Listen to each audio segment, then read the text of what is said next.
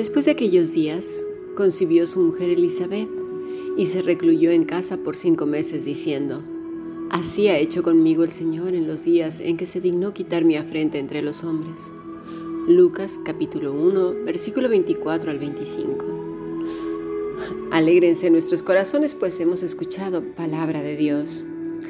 Si deseas profundizar en tus estudios bíblicos o formar parte del grupo internacional, escribe un correo electrónico a fundacionbiblica.gmail.com o más que maravilloso, yahoo.es.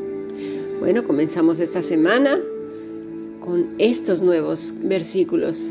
Tienen mucho que decirnos, mucho que contarnos al Señor, mucho que enseñarnos. Mira, no sé si alguna vez has estado en algún tribunal o incluso has visto alguna película en donde está el juez y, todo. Por lo regular hemos visto los de Estados Unidos, ¿no? Pero cuando una persona se le pregunta algo que simplemente debe de contestar con un sí o con un no, y, y comienza a dar una explicación y una verborrea y bueno y todo eso, el juez abre su boca con fuerza y dice, cállese se le ha hecho una pregunta que requiere un sí o un no y da un golpe con el mazo en su, en su escritorio o su mesa donde esté él sentado. Y si sigues hablando, puede incluso sancionarte, ¿verdad? Muy fuerte. E incluso si alguna persona habla por ahí, ya sea rezongando o lo que sea, se le manda callar con mucha fuerza y determinación. Y la palabra es, cállese. ¿verdad? Silencio. De hecho, hay algunas veces que dicen silencio en la sala. No importan las lágrimas, ni la furia, ni la frustración, no importa nada, simplemente es cállese. Incluso si alguna alegría se llega a dar por el veredicto, simplemente la palabra es cállese. En el caso de Zacarías, también fue un cállese de parte del ángel. Estaba delante de un emisario del Rey de Reyes, del Dios Todopoderoso. Su boca fue sellada. Y a veces las nuestras también deben de ser selladas. Porque ante nuestra frustración, incredulidad, dolor, alegría incluso, solemos decir cosas que no honran en nada y para nada a Dios y a otras personas.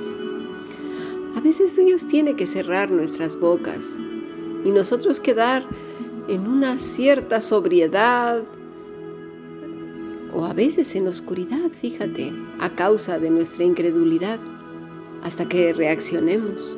Y ojalá de verdad reaccionáramos. Mucha gente desafortunadamente vive en una confusión y no logra, no logra reaccionar. Pasa años y años preguntándose, ¿por qué? ¿Por qué? Pero mira, con Elizabeth ocurre algo maravilloso. A mí de verdad, desde la semana pasada me lleva rondando mucho en mi cabeza.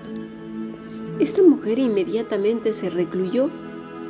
Nadie la mandó callar, fue ella voluntariamente.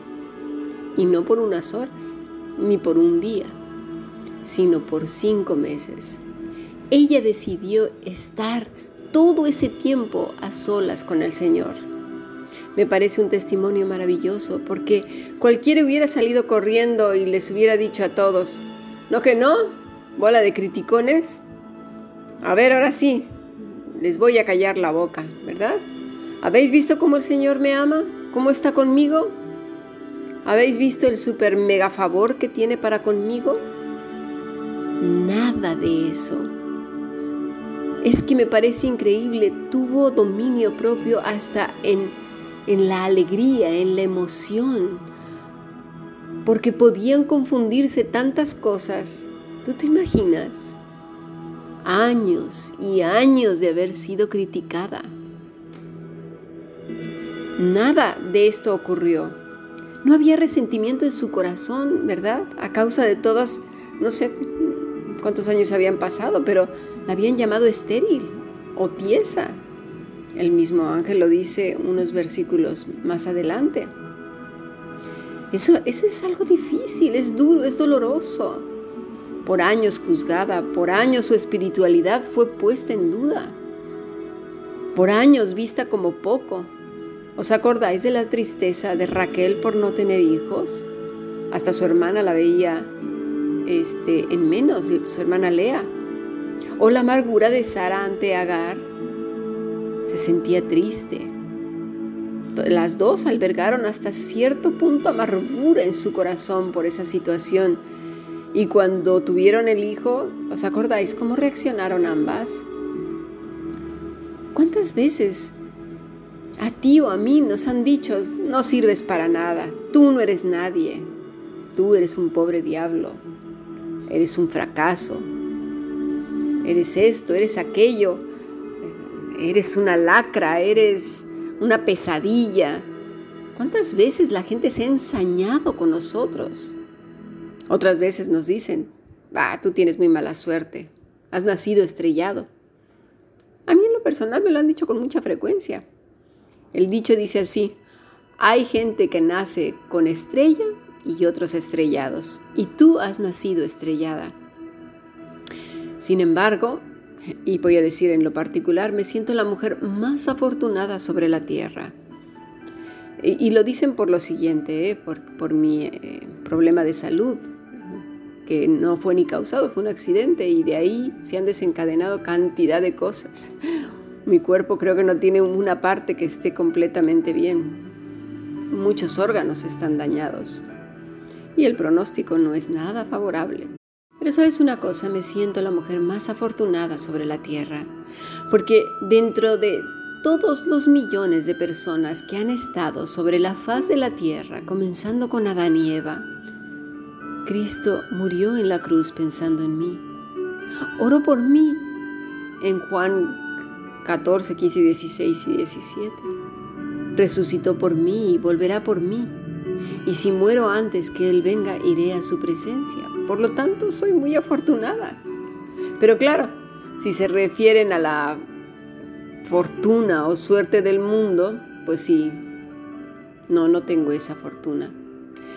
La fortuna que además la gente esperaría. Sin embargo, todo cuanto me ha ocurrido me ha llevado una y otra vez a los pies de mi Maestro, y eso me hace la mujer más dichosa sobre la faz de la tierra. ¿Sabes una cosa? Elizabeth estaba viendo que todo su dolor en ese mismo instante estaba siendo consolado, curado, sanado. Su gozo era inmenso y necesitaba estar a solas con su Salvador, a solas con su amado Dios en quien ella había confiado. Necesitaba estar en silencio para no dejarse llevar por todas las emociones que pudieran brotar de su corazón en ese instante. Necesitaba un corazón en quietud. ¿Lo necesitas tú? ¿Lo necesito yo?